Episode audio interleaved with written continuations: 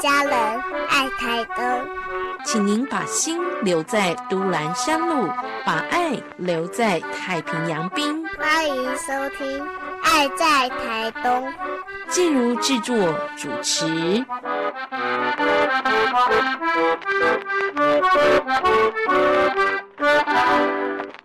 今天我们一系列的成功走读，带大家来做成功人士，一定要拜访这样的一个点，很私房，叫做新港潜水小学校。我们要请到校长哦，来跟大家问候一下。Hello，大家好，呃，我是新港潜水小学校的负责人，也是校长蒋共军了哈，钟慧君，大家好，嗨。可不可以说一下这是一个什么样的地方啊？因为大家可能知道学校哦，台东有很多很很有趣的学校，米国学校、飞行学校。那为什么在成功这里又多了一个新港潜水小学校？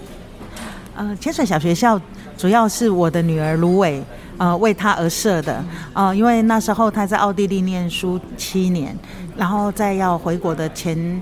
一两个月的时候，刚好哎有一个教授的朋友刚好在在教潜水，就问他有没有兴趣，然后他就去奥地利呃拿了一个初阶的潜水证照，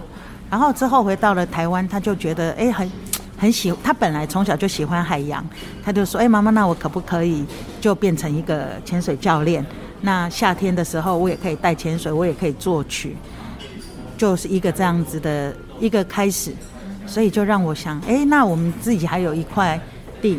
然后之前也都放在那里，没有怎么整理。那但是它其实是一个很漂亮的一个可以看到海的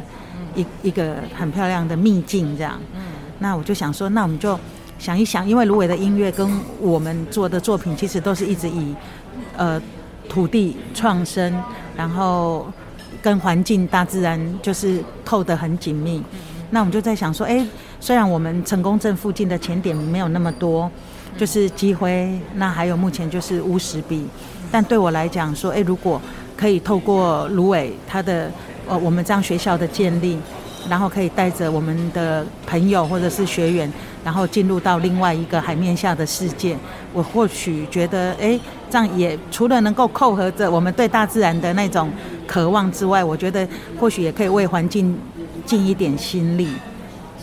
好，所以呢，就在成功这个地方看得到海的一个秘境，由钟慧君老师跟卢伟，我们就打造了新港潜水小学校。那在这个地方哈，其实大家。想象中看得到海的秘境，应该就是在海港边啦，或者就是在在沙滩旁边啦。但是呢，这个秘境哦，殊不知它其实离海平面还有一点高度跟距离耶。那这个空间的营造啊，其实慧君老师跟芦苇这边也有很多的巧思在里头，包括像是我们招牌上的字样，还有我们这个小小可爱的建筑物用的茅草哦，都有特别的用意哦。是不是也跟我们来形容一下这个地方啊？介绍一下。你们所花的心思，嗯，因为早期就是成功镇整个它的发展，其实是从渔业开始。那这个渔业的渔法的引进，又是在昭和时候的日本时代。那所以大家一进到成功镇，其实都可以看到规划的很好的田字形的的那个市镇的街道的样貌。那那时候我们因为青青港潜水小学校，其实它所在的位置，也就是在日本时代，呃，成功镇有一个新港寻常小学。那新常寻常小学校，它只收日本人的孩子跟地方士绅的小孩。那就在我们目前这个校址上。那我只是这个小学校是沿用原来的历史的的名字，但是新港潜水，当然潜水就是我们赋后来呃跟芦苇赋予它的。一个一个名称，那这个招牌的设计呢？为了要让就是说外地的朋友也好，或者是初次来到成功镇的人，然后他能够一秒就可以大概可以从很多的标识里面去去理解当地的风貌，所以我们做了很多的在设计上，不管是在建筑上跟招牌的字样上，都做了很特别的一个针对地方的设计。那像这个千岁小学校的字形，其实我们设计师就是采用昭和时候的特别的字形，然后再搭配他们观察成功镇整个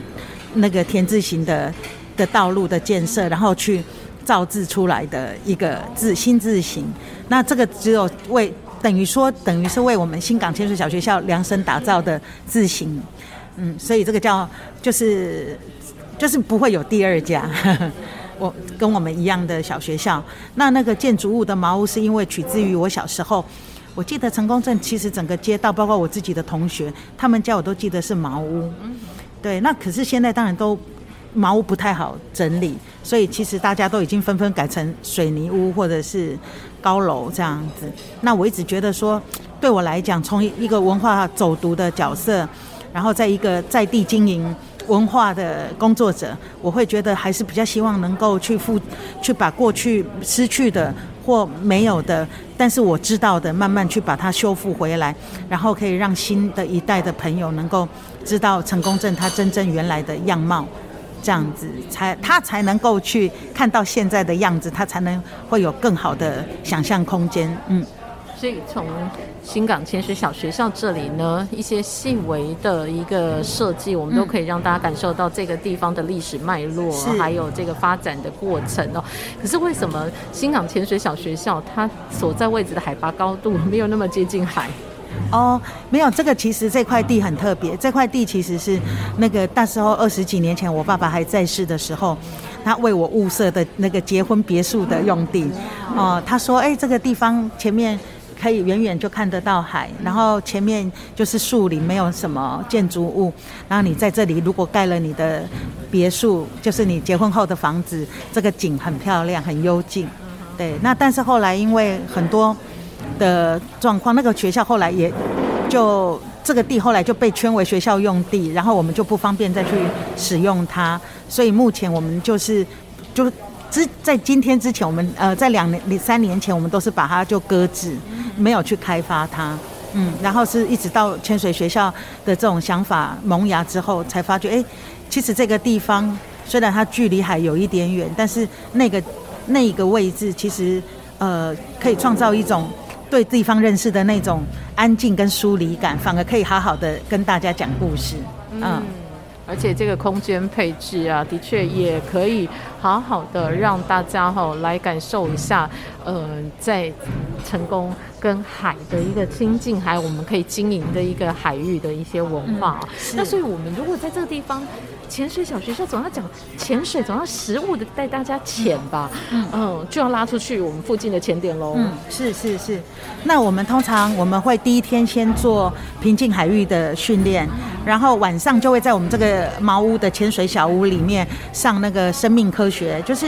呃，通常因为我们是德国 SSI 系统，那通常是两个整天的课程。那第一天通常晚上就要在呃这个小学校上完呃。就是学科的部分，他而且他要考试，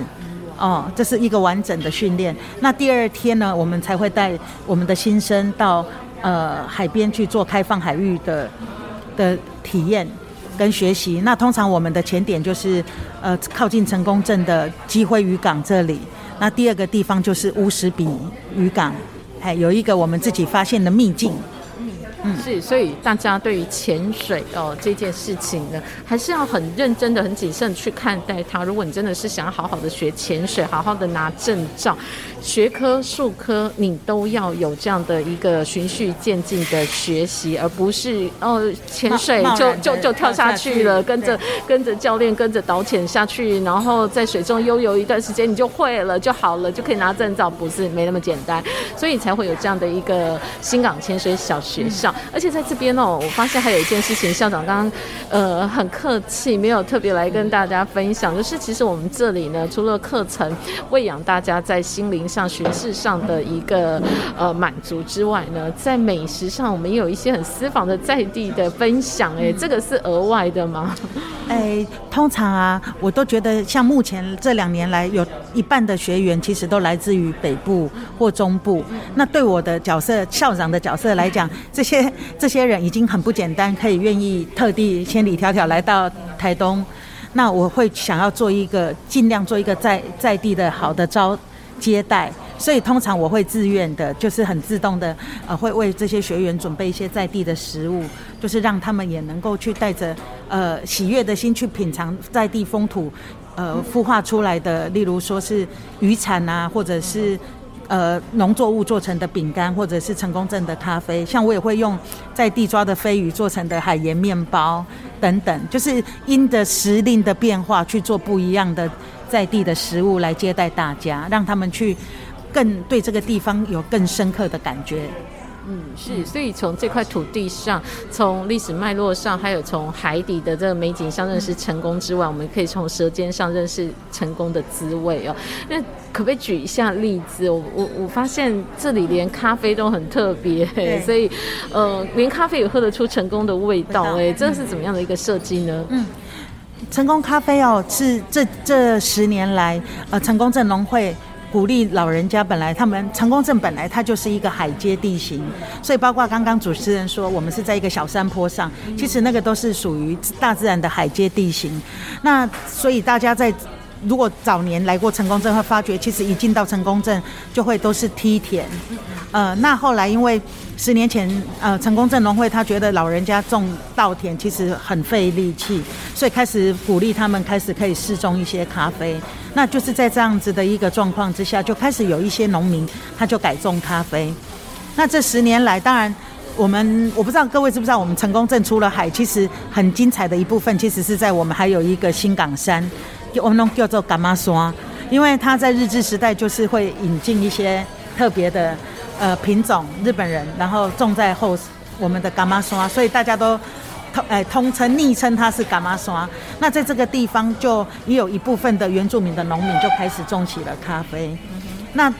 我一直想要用咖啡，是因为第一个，呃，咖啡已经是现代人的一个餐桌上的显学，就是很多人是喜欢喝咖啡。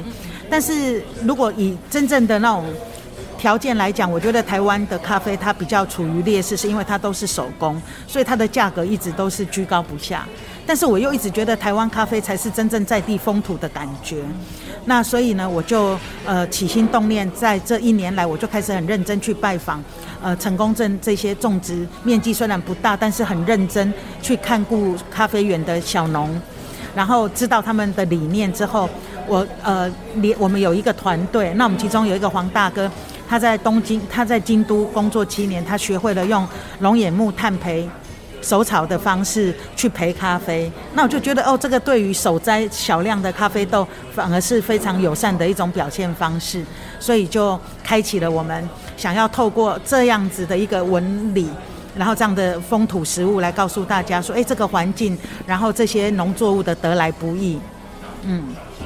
连咖啡都是跟在地很有关系的。对，我们是想要借由咖啡来告诉。例如说，刚刚我告诉主持人的地景啦，或者是小农面临的状况啦，那或者是呃，现在目前成功镇目前的农作物的产产业的部分，对。